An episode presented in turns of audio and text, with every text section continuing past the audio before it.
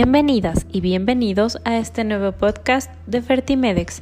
Si es la primera vez que nos escuchas, síguenos para mantenerte informada de todo el contenido de fertilidad y reproducción humana que ofrecemos. Como Fertimedex, nos encontramos comprometidos a ayudarte y guiarte en este maravilloso camino de ser mamá. En este capítulo estaremos hablando sobre el alcohol, tabaco y la fertilidad. El consumo de cigarrillo y alcohol en nuestro entorno incrementa de manera progresiva, por lo que los efectos van directamente proporcionales a los hábitos que pongamos en práctica día a día y forman parte de las causas de infertilidad en hombres y mujeres. La evidencia científica que nos demuestre afectación tanto en óvulos como en espermatozoides es limitada, pero podría generar una alteración en la calidad de los gametos. Según varias fuentes, la cantidad de ingesta de alcohol relacionada con una disminución de fertilidad es una ingesta mayor a 50 gramos de alcohol por semana y el consumo mayor a 12 cigarrillos por día. E incluso podemos describir efectos en la fertilidad en fumadores pasivos.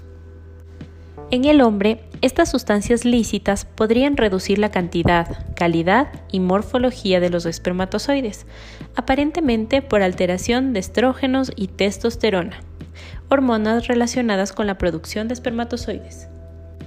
En la mujer se relacionan con periodos menstruales irregulares, anovulatorios, baja reserva ovárica, alteraciones hormonales que se relacionan con la producción de óvulos y reguladoras directamente del ciclo menstrual.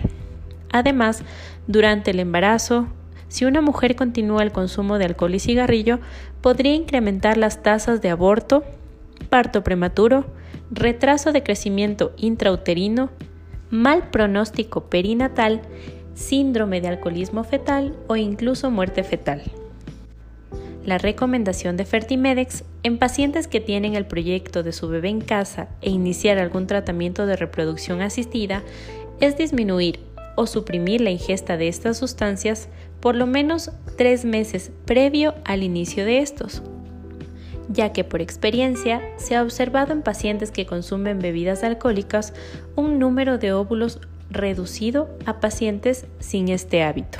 Y además en hombres al modificar la calidad de los espermatozoides, en conjunto la tasa de fecundación disminuye a menos de la media esperada, lo que se relaciona a una mala calidad de embriones.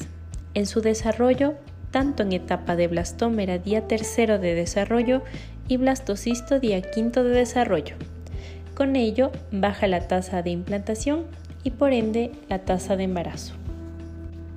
Gracias por escuchar nuestro podcast. Te invitamos a seguir escuchándonos en esta misma plataforma. Si tienes alguna duda o deseas contactarnos, puedes hacerlo a través de nuestras redes sociales en Facebook, Instagram, YouTube, LinkedIn y TikTok. Nos encontramos como Fertimedex. Síguenos y no te pierdas todo el contenido que tenemos para ti. Nos vemos en una próxima ocasión.